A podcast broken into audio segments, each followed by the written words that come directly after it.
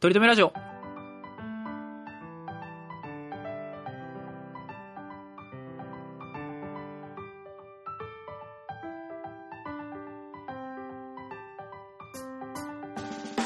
この番組では今は取り留めのない話しかできない。話が面白くなりたい鳥くんと。来世こそはきっとイケメンになりたいトメさんが。いつか取り留めある話ができるようになるための成長を皆さんに見守っていただく番組です。よろしくお願いしお願いしますます。あのー友達がね僕のはい。大学時代の友達が、来年の4月かなに結婚式を挙げることになりまして。ああめでたい。めでたいんですよこれは。来年4もう本月当にね。うんあの木村拓哉工藤静香結婚ばりのめでたさがあるわけですよ僕にとってはね。で、はい。嬉しいね。やっぱりその大学からの友人が結婚式を挙げてくれるっていうよりかはうんうんうん。というよりかはというかはスイスに今いる時点で友達は結婚式を挙げて、そのためにスイスから帰るっていうこのあれがかっこいいよね。クズだな。いやなんか友達にさその結婚することになった前もで結婚式いつやんのとかって言われてえでもトメ今スイスでしょみたいな感じでいやこれなんよなとかって言われていやいや全然行く全然行く。それはもう。いや。お前のためだったらもちろん行くよ。とは言ってんだけどえ心の中ではあ来た来た来た来たこれこれこれって思ってんのね。でしかもあ4月の末っていうか4月の二十何日とかって言ってたからあゴールデンウィーク前なんだねなるほど。で基本的に俺ゴールデンウィーク日本に帰る予定だったのもうすでに。今も。あそもそもね。ねそうそううん。いついつもの毎年の予定でえ今年も帰ろうと思ってたからね。うんゴールデンウィークってあるんですか？ないけどそこで有給取るって感じか。そうそうそうそうあーなるほど。とうとう思ってたから、まあでもそれは言わずにね、いやいや。お前のためだけにね。帰るよ。恩を着せにね。うん。悪いね。いや楽楽しみだなと思って、あのぜそうでもないのに関空から直接来たことにしたいなと思って。あーそうね実家でゆっくりしてからじゃなくてね。ゴロゴロスーツケース持ってきて。いやとかね。で時差ボケ感も出して。つれえマジつれえわって言いながらね。そうそうそう。でもお前のためだから来たよっていうね。そうそうそうそう。それをできると思ったらね今からでもワクワクするなと思ってるんだけど あの鳥くん結婚式とかってさまあ、うんうん年齢的にもまあまあまだそんなに年いってないからあんま行ったことないと思うのは地元ではさ結構厄介者で通ってるじゃんか鳥くんってやっぱり。優等生だったよ。結構呼ばれる最近特に結婚式とかって。いやーでもやっぱコロナになって減りましたね。それまではねなんか月1で呼ばれる。でもそうだな合計67回ぐらいですかね行ったことあるんだね。ええまあ、うん。俺は全然呼ばれないんだけど。だろうな 友達少ないですもんね。僕ぐらいしかいないですもんね。でまあそんな俺がさこれは昔話になるんだけど、結構、まあ、3年前ぐらいの話になるのかな？友達の結婚式に呼ばれたんだけど、まあ、もちろん厄介者なのであの 披露宴から呼ばれないわけですよ。あ二次会パターンからなんですよ。ーあーん綺麗でな場に似つかわしくないからね。おいおい。まあヒゲとメガネが邪魔だからねそうなんだけどね、うん 余興かなって思っちゃうもんね。あの主役を食っちゃうかもしれないからね。絵力が強くてね。そうね。一人だけなんかあの、あの赤塚タッチみたいな感じでね。藤尾タッチ？バカボンタッチになっちゃうからね。ねじり鉢巻き巻いて。で呼ばれないかったんだけどで俺の親しい友人は呼ばれてたのよ。あね。でそんな話をしてでも俺二次会ながらなんだよな。なんかそこが悪かったかなみたいな話してたあら、うんなるほどなるほど。いやいやとめちゃんもあのあの式から来ちゃいなよって呼ばれちゃったんだよね。その友達に。その 新郎とかじゃなくて。じゃなくてね。でまあいやそんなバカなこと言うなよってなるじゃないですかもちろん、ね、いやなるなるなるよ。バカなことで言うんだよも、あのー期限を正すとっていうか、普通にルール的には、結婚式の挙式自体って、誰が来てもいいことになってんの、あれって。ああそうなんだそうなの。その、まあもちろん海外で挙式挙げるパターンも、まあ教会が勝手に空いてて、そこに勝手に人が入ってくるパターンってよくあるんだって。へえ怖っあるんだよね、まあ、そういうのはね。で、基本的に日本でも、挙式自体は別に誰が来てもいいことになってんの。へでも、披露宴自体は確かに招待状がないといけないから、あれなんだけど、あ、そうなんだ、みたいな感じで、ほんで、友達と、俺ともう一人呼ばれてないやつが、い披露宴呼ばれてないやつがいて、まあ、二人でね、じゃあ行くかってなったのね。怖っどうせ二次会から行くんだったら、あの、披露宴っていうか、挙式から行こうと。で、披露宴の間は、あの、時間空くけど、その間勝手に行ってやろうってなったんですよ。怖っうん。正気の沙汰じゃないね。もちろんさ、あいやもう忘れられないよ、もうあの時の、あの、挙式の時の新郎の顔は忘れられないね。するよなんね。で、これは一番何が一番あの、問題になったかっていうと、うんその、駅着いてから、あの、挙式の会場に行くのに、マイクロバスが準備されてたのよ。ほんで、まあもちろあん、ーマイクロバス乗れない、乗らないといけないからマイクロバス乗るじゃんか。招かれざる客だな。ほんで乗ったら、うんうんまあ、こうか不幸か。まあ俺にとってはこうなんだけど、パンパンだったのよ。おうおうおうおうほんでこっち気合入っちゃってるから結構早めに来てるから、え？あの、悠々に乗るわけですよ。うんで、パンパンだから、あの、一人あぶれちゃって。いや、おい。不幸じゃねえかよ。ほんで、あの、不幸か俺ってなって、なんで河野ダイスだと思ったんだよ。いっぱい、なんマイクロバス一時に行って、その、んうん後から来た人は、あの、次のマイクロバスに乗ってくださいって言われて、あのそれになったんだけど、だから人数的にはやっぱおかしいじゃんか、やっぱり。いや、そうだよね。うん。で、それでその人乗れなかった。でめっちゃホラーだよね。挙式場の人からしたら。いや、怖い話だよ。何十人って聞かされてんのに。ほんでマイクロバスこれでギリギリだけど、まあ一人キャパがあって、あの、まあいけるでしょうよと。ね、一人、あの、犬とか、あの、来ても大丈夫だように、んうんうんうんあの、用意してるわけですよ。そしたら、に、2匹も犬が乗ってきたんですよ。雑種がね。これねあの、トリ君、多分、俺なんか多分、披露宴とかに呼ぶつもりないと思うけどね、もし結婚することは、万が一ね、結婚することがあったら、あの、俺を呼ぶこと、万が一呼んでくれるかもしんないけどね。だから、万が一結婚することがあったら、万が一俺のこと呼ぶかもしんないけど、まあないじゃんか。ってなったら、あの、すげえ確率ないからな。が、がぜんなくしたわ。まず、俺がそもそも結婚できるかもわかんないし、結婚できたとしても、トメさんにはもうね、結婚したことを伝えないかもしれない。もう。二次会しかしてうんもう二次会伝えたら来るでしょ？うんそうね。二次会をさえ教えてもらったら、伝えた挙式から行くから。手繰り寄せちゃうでしょ？行くね、行くね、行くね。だから、あんま伝えない方がいいよっていうのが今日の。いいね。ねで僕結婚したら、トメさん用にスイスで一回あげるわ。はいおー日本に帰らせてくれよ 日本に帰らせて生きらせてくれよ本当に。いや今スイスで研究してさ、さ、とかさ、これだけのために帰ってきてさ、またちょっと帰んないといけないとか絶対言わせない。絶対言うからな。絶対、あの、もし呼んでもらわなかったとしてもな、あの、電報で送ったるからな。祝電を、祝電を送りつけてやるからな。あ、今スイスにいるんですけどって送りつけてやるからな。このためにわざわざ帰ってきまして、祝電を送らさせていただいておりますって来な送ったるから 来ないんかーいって。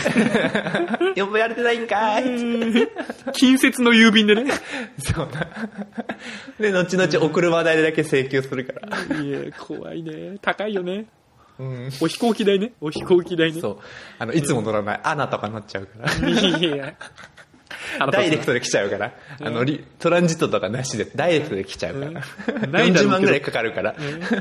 ないだろうけど、ピーチとかで来いよ、ピーチ。あの、ジェットスターとピーチとあの、スカイマークを乗り継いでね。乗り継いで来い。はい。あーおもろ。はいはいはい。じゃあ行きましょうよ。行きましょう。ってことでね、今回は僕のちょっと持ち込み会というかですね、はいはいはい。トメさんのターンね。僕も気づいたんですよ、鳥くん。あのーやっぱね、日向坂、そして、オードリー、そして、よりもよ前回、まあ前々回やらせていただきましたけど、はいはいはいはい。やっぱり長いものには巻かれた方がいいってことに気づいたんですよ。お、と言いますと。うーん、やっぱりね、ツイッターで引っかかりやすいね。やっぱりね、検索ワードでね。巻かれるか。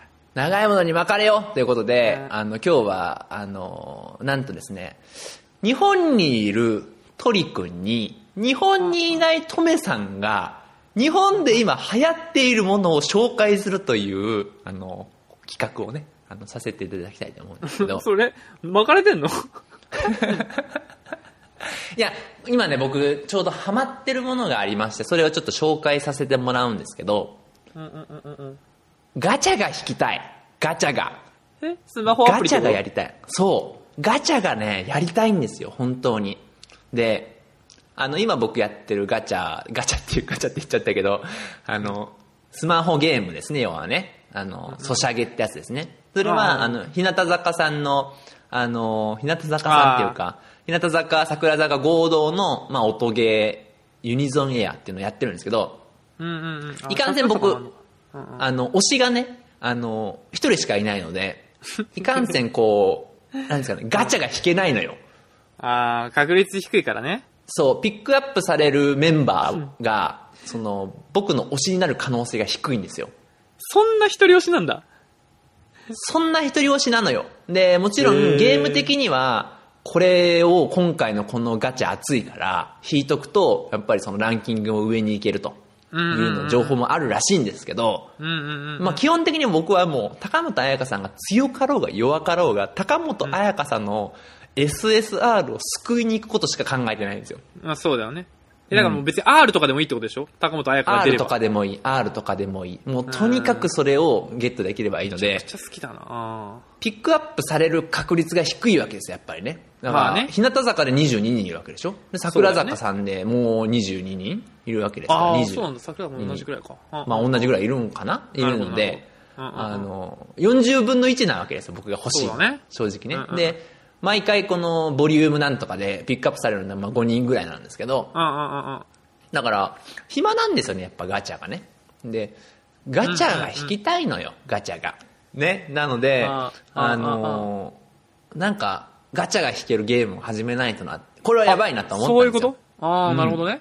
で、まあ、今回僕が紹介させてもらう、あのーゲームっていうのがですね、あのーどうなんですかね人気なんかどうかわかんないんですけど、スマホ周りでやってる人がいるかどうかわかんないんですけど、うんうんうん。どうなんでしょうねやってるかな？周りで。いや聞かしてよ。判断しやってる？やってる？周りでみんな。聞く話に。やってんだよって聞く？うん何それやばいや役なの？言えないやつ固有名詞ですね。いや、これがねヘロインみたいな。うん。最近、えー、春先にね、あのーや、始まった、えー、なんだ、スタートした、配信されたゲームなんですけど、ウマ娘、あプリティダーービーというゲームがね、長いものに巻かれよって、こういうことですよ。いやー、長いもの巻かれてるね。聞いてる？聞くことある？周りの人から。いやー、聞くことありますね。ちょこちょこ。そう。えーまあ、めちゃくちゃは跳ねてるってこと。なんか馬を擬人化させるんでしたっけ？擬人化っていうか女の子化させるんでしたっけ？まあ、そうね。そうなんだよ、本当に。な、うんその、俺も、あの、まあ、最初やっぱりさ、馬娘、うん、馬を擬人化すると。うん。うんうん。うん。まあ、擬人化というか、女体化ですよね。いや、エロいね。なんか言い方悪いな。女体化した馬娘が、あの、芝生の上を走ると。ま あ中には、こう、ちょっと際どい衣装で、まあ、あ、そういうのもあるんだ。ゆさゆさしながら走るわけですよ。は、は、へーは、言いながらね。あのー別にね、そういう。女性キャラとかそういう可愛いやつをやりたいってわけじゃないのよ。で、もともと俺って、競馬とかすごい好きじゃない？うん。嘘つけ。あさっきからそう？ダ、ダウトすぎるんだよ。簡単？簡単？うん。うん。一回見過ごしてみたけど、可愛い女の子、まあまあまあ、一旦ステイと思ったけど、競馬好きじゃない？トミさんいや、そういうわけじゃないのよ。うえん。あ、違うのね？うんうん。で、まあ、極論から言わせてもらうと、あの、まあ、友達に勧められたのよ。あのアニメが面白いと。ほんで、その人はってるね。競馬が好きなんだけど。アニメが面白いってことで、アニメからとりあえず入ってみたのよ。ほんで、その時はあんまりゲーム、あそう、ゲームがあるって知らなかったんだよね。その、馬娘にね。ね。ほんで、馬娘、これな、な、何発信なんですか？アニ、ゲームスタートの？アニメかこれがね、アニメ発信なんですよ。えー、で、さっきも言った、あの、サイゲームスが、あの、配信してるので、まあもちろんゲーム会社なんですけど、サイゲームスさん、なんで上、継承つけてるのかまた分かんなくなっちゃうんですけど、サイゲームスってやろうが、もちろん有名なゲームで言ったら、グラブルか。グラありますね。グラブルファンタジーなんかわかんないですけどね。あとは、進撃のバハムートとか、なんかそういうの、めちゃめちゃゲームで、あの、はい有名で、多分10周年ぐらいになるのかね。でもその、ゲーム部門だけじゃなくて、最近はそのアニメ部門と漫画部門にもちょっと広げてきてて、はいはいはいはいはい。で、それの、まあ一つの、まあアニメ部門の一つに、ウマ娘が始まったんですよ。ウマ娘のシーズンが1期2期とあるんですけど、1期自体は2017年か18年、それぐらいにやってるんですよ。うんうんうんうん。で、まあ、このアニメがね、まあ、あのーそんなね、女体化した馬娘がうんたらこうたら、あと思って、こっちもまあ見始めたわけですよ。ああ、かわいいな、おい。お露出も多いな、おい。いいじゃないの。早いな。可愛いじゃないの。おキャラいっぱいいるじゃないの。城壁崩されるの早いな。二言目で終わってたよ、もう。オラつきが。可愛いじゃないのってなってたよね。でも、俺も結構なアニメ見てきてるから、可愛いだけじゃ無理だよ、と。俺も。いや、そうね。かそ可愛いキャラ大体どのアニメにもいるからね。うんうんうん可愛いだけじゃ無理だよ。こんなんじゃ無理だよ。ふざけんじゃないよ無。理無理崩せない崩せない。めちゃくちゃ泣けるじゃないの。え？ーで、そうでしょあのーやっぱりね、競馬っつうのは、まあ、すげえドラマがあるってよく言われああ、るじゃないですか。なるほどね。だから、それをやっぱりね、やられるとやっぱ困るわけですよ。で、ああの、競馬のドラマって、アメトークでも競馬芸人かなんかやった時あーに、すごい感動的な話っていっぱいあるじゃないですあ。うんか。うんうん。あれ面あ白い。れをなんか、いろんな意味をつけて、あの、いろんな伏線を立てて、で、この馬とこの馬がすごい実は仲良しだとか、すごいライバル関係だとかっていうのを踏まえてやられると、もうね、になるほどね。すごいドラマだね、あれはね。あのだってお父さんお母さん系とかもあるもんね、きっとね。お父さんお母さん系もあるし、兄弟とサラブレかもいるしねッド。とか。ああ、そうか。そう種馬的なね。うんうんうん。で、やっぱり、怪我っていうのがやっぱあるんですよ、馬っつうのは。怪我？怪我っていうのがつきものなんです。やっぱりあれだけの速度で走っていきますから。まあ、そりゃそうで、か。あのー一般的にはやっぱ一発怪我したらもう、おしまいなんだよね、ほぼ。あ、選手生命というか。そう。けで、もっとひどい話っていうか、あのー話になると、もう安楽死なんだよね。あのーえ？痛がったりすると、もう、なんていうかな、あの、かわいそうだからっていうのも含めたりとか、あとは、もうお金にならないからね、本当に。ただただ、費用がかさむだけだから育ててもってことか。そう。だから、もう、そこで安楽死。で、ひどい馬だと、レース場でその場で安楽死。え、それって、まあその、現実問題競馬ではあるとして、それアニメでもそういう描写あいや馬娘自体にやっぱそれはないですよ、やっぱり。ああ、さすがにね。第一期は、あの、うんうんこれは有名な馬、サイレンス鈴鹿っていう馬の話なんですけど、うんうんうんうん。これはあの、競馬知ってる人だって誰しもが知ってる話なんですけどそれ、あの実名？実名、サイレンス、あみんな実名の馬たちなんですよ。あ、そうなんだ。そう。おもろ。で、いっぱい馬娘いますからね。いろんな馬。まあ、え最近ので言ったら、あの、北三ブラックだとか、うんうんうんいうのが、まあ出てくるんですけど、うんうんで、サイレンスズカってあの、めちゃめちゃ、その、あの、用意どんで始まったら、一気に逃げっていう馬なのね。ええー、逃げ馬？トップで出て、で、結構逃げ馬って要は、まあ当て馬じゃないけど、そいやそうよね負けるイメージあ逃げて、るよ。後で、あの、抜かれるっていう感じなのね。刺されるって感じだよね。でも、その、そのまま一着でゴールするっていうかパターンっちょいいね。で、一回、なんか、もうちょっと長距離の、あの、試合に出すときに、サイレンスズカを長距離の試合に出すときに、あの、やっぱ逃げじゃ勝てないからという、一般的にね。はいはいはいはいはい。一旦ちょっと沈めてから、後で行く。まあ、差しだよね、要はねうんうんうんう。んその、差し先行って言われる客室になる。あのうんうんうんうん、レース展開になるんですけど、まあ、それにしようってなってから全然勝てなくなったんだよね。で、ああ、逃げの方が合ってたんだ。そう。で、武豊がその時、まあこれはいろんな諸説ありますけど、武豊とその時出会って、もうこの子にはやっぱりもうめちゃめちゃ逃げさせてあげようと。もうその方が一番楽しそうに走るからと。と、武豊は気づいて、うんでう、んめちゃめちゃ逃げたんですよ。そしたらめちゃめちゃ勝つようになったんですよ。へえ。ほんで、えー、天皇賞秋。もう、サイレン鈴鹿の天皇賞秋。これもうめちゃめちゃ有名なあれですけど、もうすごい絶頂期ですよ。サイレン鈴鹿。で、うんうんまあ、もちろん武豊騎手。もう、スタート同時に逃げまくります。でん、多分だったと思うんですけど、第3ココースか第4コーナー回るところぐらいまでは、もう、レコードが出てたのよ、そこの。天皇賞秋っていう、もう G1 の早すごい、そう、めちゃめちゃ有名なレースで、もう、で、これはもう絶対ナンバシンの相手優勝すんだと思ったら、なるほどね。骨折したのよ、その瞬間に。え、4コーナー超えたとこでね。え、もう転倒みたいなこと？てんで、普通は、転倒っていうか、そこで立ち止まっちゃったりするのね。馬って。痛いとかなんだけど、でもそれって一番危なくて、後ろから来る馬とか、もあうなんやったら武豊がそこから降ろされたりとかしたら、後ろの馬に引かれて死ぬパターンがあるのね。でもサイレン鈴鹿は、あの、なんかそういう義理があったんだろうね、武豊さんにね。もう足がめちゃめちゃ痛いのに、ゆっくりと外の方に逃げてったの。へほんで、外の方に逃げてから降ろしたの、武豊を。で、その後サイレン鈴鹿は、まあ、予後不良っていうことで、あの、安楽死になるわけですよ。え？そんな素敵な馬でも？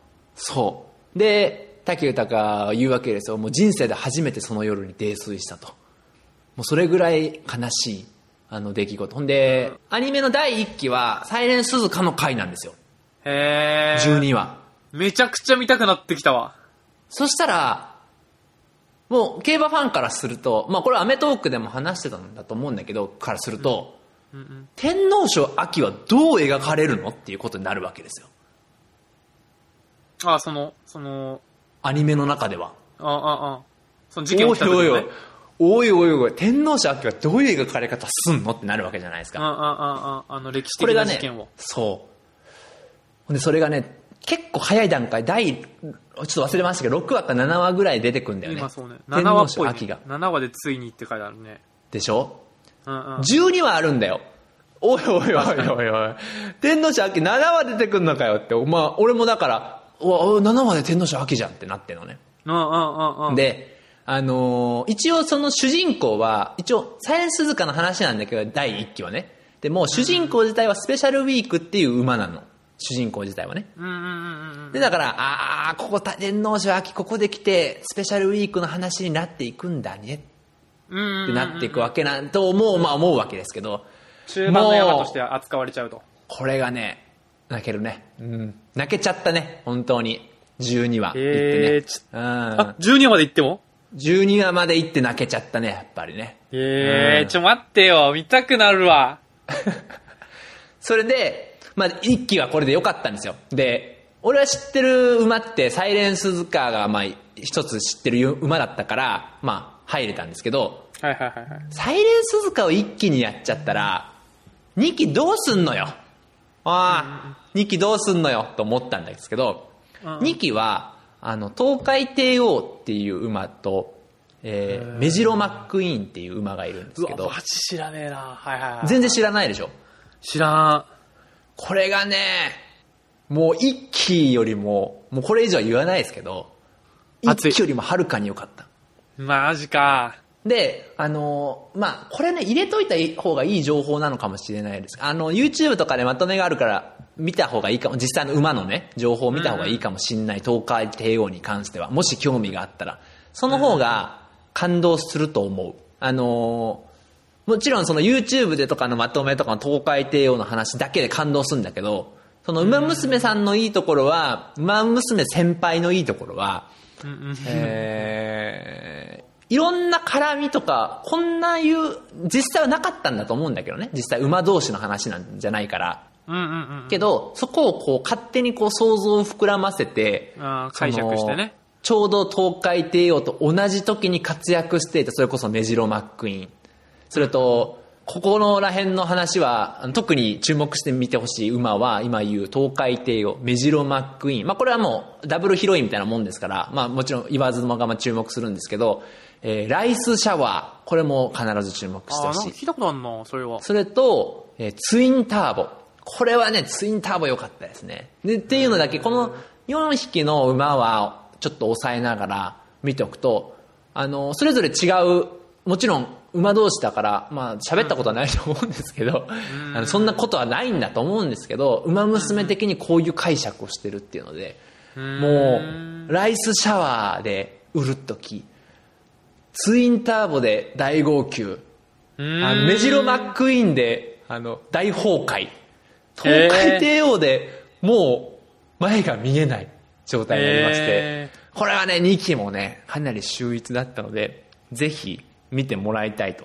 えー、ちょっと気になるなあこれなんか、アメトークのプレゼン大会みたいになってるじゃないもう。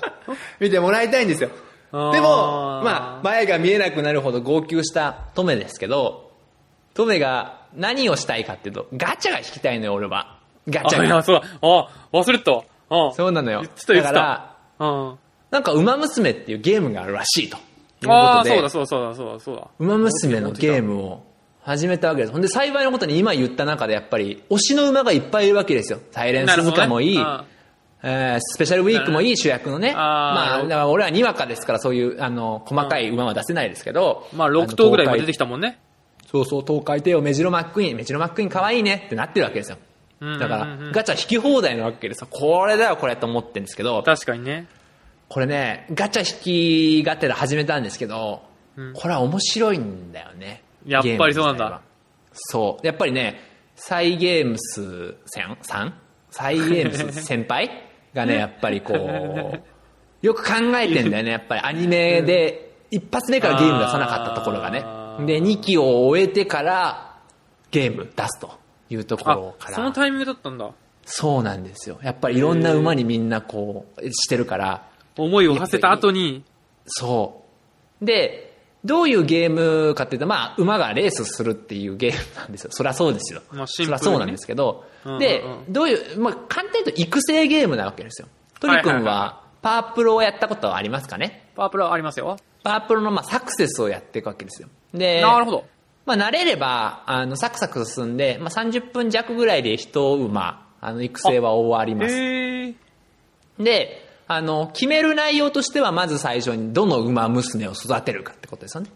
でそれぞれで、その、出れるレース、あの、合ってるレースがそれぞれ違うわけですね。短距離、うんマイル、う中距離、長距離、はいはいはいそれから、あの、芝じゃなくてダートね。あの、ダートは土だっけ？そう、土土。でまあ、それぞれの馬娘、まあ、その時点でもう、面白いわけですよ。この馬娘、だから要は短距離をちょっと強くしちゃしたいと思ったら、この馬娘を使わない、あの、育てないといけないとかっていうのがあるわけですよね。で、その次に選ばないといけないのは、お父さんお母さん。まあ、要は、お父さんお母さんの能力値をちょっと引き継げるわけなんですよ。うん。で、それを誰選ぶか。で、その時に、お父さんお母さんが、仲良しの馬だと、その、育成する馬のお父さんお母さんが、育成する馬に対して仲良しだと、すごい引き継ぎやすくなるのっていうか、その能力値が上がりやすくなるんですね。うん。でその相性っていうのがアニメに起因するんですよ。だから、アニメで、あいつとあいつ仲良かったなとか、同じ学年だったな、学校でとか、ルームメイトだったなとかへで、ーまあ、相性は決まってくるっていう。まあ、相性表っていうのがネットとかには出てるんで、まあ、簡単に調べてもらえることはできるんですね。で、で、育成する馬とお父さんお母さん決めてもらって、その後に、あの、パープルでもさ、あの、矢部くんとかさ、碇くんとかチームメイトがいるじゃないですか。はいはいはいはい。で、矢部くんだったら総力の、あの、なんだ、練習が得意とかでさ、あの、はいはい友情トレーニングみたいなのあるじゃないですかありますね。で、そ、その、友情トレーニングをする相手っていうのを決めれるんですよ、次にね。うんうんうんで、それを6人、6, 6枚カードを選べるんですね。サポートカードっていうことでね。で、これね、馬娘っていう、馬娘自体もガチャだし、その、友情トレーニングするサポートカードもガチャなんですよ。ガチャがまあ2種類あるわけなんですよね。持ってこいじゃないの、このガチャした俺にとってはねっていうことになってるんですよ。うんうんうん。で、あのーそれで、えー育成していくの。これがね、だから、すごい、なんていうかな、自由度がめちゃめちゃ高いんだよね、やっぱりねで、サクセスやってても、あわかるじゃんか、その、うまくいくタイミングとうまくいかないタイミングってあるじゃんか、やっぱり。めちゃめちゃラッキーな時もあれば、そうね。もう、怪我もするし、大丈夫博士は失敗するし、あの、甲子園には行けないわ。あうんの、全然友情トレーニングのとこに矢部くん来ないわ。あの、最悪だわ彼女もできないわね彼女もできないわ。のパターンあるじゃないですか。交通事故に遭うわっていうパターンもあれあば、うわ、めちゃめちゃいいやん。彼女はできるわ。甲子園には行けるわ。矢部くんは調子はいいわ。みたいな時あるじゃないですか。だから、それぞれ作ってもやっぱりそれぞれで馬娘が全然違う性能になっていくんですようね。ん。で、またね、馬娘のすごいいいところが、いいところっていうのは、あの、結構レースが運ゲーなんだよね。レース自体は、対戦の自体は。めちゃめちゃ能力値が高くても、レース展開によっては、一番人気が13着とかなったりするんだよね、全然。へえ。まあそこでもちょっとだからけ競馬っぽいのかもね。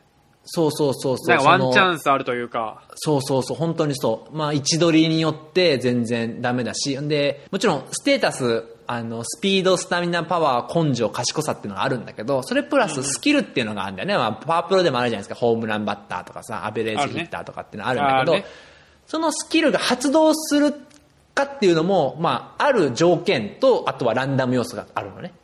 はいはいはい。発動条件自体がね。だからそうなると、本当にそのレースで運よくいっぱいいろんなスキルが発動した馬は、まあ優勝するし、全然ステータスが良くても発動しなかったら優勝しないしっていうパターンもあるわけなんですよ。だからまあそういうゲームなんですよ。で、友達もそのゲーム始めてて、で、もう一人も始めてくれてて、で、その人たちで、あの、大会をしようぜと。ああ、勝負とかもできるんだ。で、なんか6月下旬からそのルームマッチっていうのができるようになって、え大会を自分たちで設定して、大会を開催することができるのよ。ー。へで、やっぱりか、超、なんていうかな、ゲームが開催する、ゲーム、サイゲームス先輩が開催するそういうイベントのゲームってさ、やっぱり、重課金者がやっぱり勝つじゃんか、やっぱりそりゃ。ー。まあまあまあまあ。だから、世のまあ真理よね。うんうん。当てにならないわけですよ。なだから、ねまあ自分たちで楽しめるゲームをちょっとしようぜっていうことで、あのーうんうんうんえールームでやるわけだ。そうそうそう。ほんで、決めてね、この前、馬主会議っていうのを開催して、1ヶ月に1回、4週間おきに1レースずつ走らせていくと。で、短距離、長距離、中距離、ダート、マイルと走らせてって、で、5戦するわけですよ。で、10月の末に、その、ファイナルを行うと。おー、そうか。4ヶ月、4週間に1回だから。そうか。そうね。で、それで優勝者には、あの、参加費が1500円ってなってて、あの、優勝者には、あの、3000円の Amazon ギフトカードをプレゼント。で、こういうの楽しみすぎて止まんなくて、ああ、まあのそうよね。盛り上げそれぞていきたいから、ね。れの、そう、レースの名前を今考えてるんですよ。ああ、一月に1回の。一月に一回のね、それこそ、菊花賞とかさ、あの、天皇賞とかってあるじゃないですか。はで、今5つ決めたんですけど、7月3日の今度ね、一発目は、あの、天の川、まあ、七夕をちょっと踏まえまして、ミルキーウェイステークスっていうね、あの試合になったわけですよ。いいじゃない？最後のファイナルをずっと考えてるんですけど、ああ、ああ。これはね、全然思いつかないのよ。最後だからすごいいい名前にしたいんですけど、全然思いつかなくて、唯一思いついたのが、ギャラクシー賞っていうのを思いついたんですけど、うん、いいじゃない。オードリーまあ、も取れそういうレースをね、ギャラクシー賞すごいのってなるじゃないですか、本当に。それすごいのってなるじゃないですか。で、昨日、馬娘を育成しようかなと思ってたんですけど、あの、レースの名前も作ったし、やっぱレースの、その、ポスターを作ろうと思って、昨日、ガチだな3、3 4時間ぐらいつくかけて、あの、ミルキーウェイステークスの、あの、ポスターを送りました、今。LINE であ、。俺に？うん。ぜひ見てください、僕の昨日の。すごっ本格的すぎない？すごいでしょ？ちゃんとしてるでしょ？あのおー、こういうことす好きだよね。よくやるよね。いや、尊敬するわ。あのさ、普通ね、あの、アドビってさ、フォトショップとかイラストレーターとかってさ、年間の、年間費ってかかんだよね、あれってね。年会費みたいなね。だから、なんですけど、あの、やっぱね、研究者っていうのは、ついてるよね。こういう標準ソフトがやっぱり支給されんだよね。ああ、なるほど。それ使って、会社の、会社のさ、パソコンを持って帰ってきてさ、使って、ミルキーウェイステークス作って。作って、昨日すごい楽しんでやってたんですよ。すごいね、これなんかできればね、あのー多分、あのこれ、えーっと、もちろん、あのスマホの画面って動画、スクリーンショットとかスクリーン動画みたいにできるじゃないですか、スクリーンムービーみたいなのが。あれを撮って、あのーなんとかこのレースを配信できるようにね、しようかなというふうに思ってるわけですよ、この我々として。ああ、いいじゃないですか。取り留めラジオというか、まあ、止めさん企画として。まあ、それは置いといてとして。ほんで、さ今さっき賞金1500円って言ったじゃないですか。あ、参加費が1500円って言ったじゃないですか。で、参加費とかどうします？みたいな友達に話してんで、その友達が結構お金持ってるおじさんなんですよ。要はね、俺のいつも言ってる。で、まあ40、40後半ぐらいのおじさんで、結構会社の中でも上の方のおじさんですよ。その人が最初に言ったのが、そう、5万やろって言い始めて。い。いやーいいね。その育成のために5万はかかるやろって言って、5万かけて5万を巻き上げるっていうのはこれが勝負やろとかって言い始めたで、それはやですね。それをやめましょうってなって、それはなんとか収めたんですよ。バカですね。ほん、で、まあ、こっから僕は、あのーこの馬娘の沼に、多分ね、まあ、ガチャもちょっと、あの、スタートダッシュのための課金もちょっとしまして、まあ、課金を順調にこう進めていってるわけなんですけど、まさかね、僕今スイスにいて、スイスの国の、まあ、国立っていうかまあ、国の研究所にいるわけですよ。まあ、要は僕の給料はまあ、ほぼスイス国税なんですよね。まさかここ、スイス人もね、こんな、女体化した馬娘に、あの、国税を使われてるとは思ってないだろうし、まさかスイス人は国税を使ったアドビのフォトショップとか イラストレーターを使って、日本語でポスターを作ってるとは思ってないだろうミルなっていう。キーウェイステークスのね。じゃねえよっていうことなんです。いやぜひね、これ聞いてくださってる方もね、興味があったらね、やってもらえばいいですし、うんもし、めちゃめちゃね、僕らのこのあれで興味あって、レースとかしたいとかってなってくれたら、まあ、僕は重課金ではないので、簡単なカップとか開けたら面白いなと思いますしね。ー確かにね、それでなんかリスナーと繋がれたらおもろいっすね。そうそう、取り留め杯、取り留め記念、取り留め王冠か、まあわかんない。ギャラクシー賞が一番いいのかな。まあ、っていうのできたりするかもしれないですからね。はい。ではじゃあ、今週もトメさんからお知らせよろしいですか、まあ、こんなことを言っておりますけどね。あの皆さんからお便りをいただければと思っております。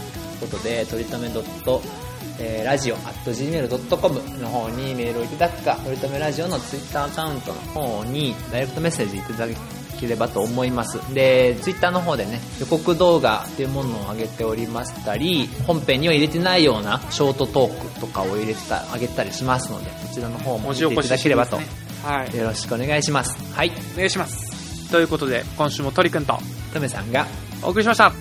バイバーイ。バイバーイ。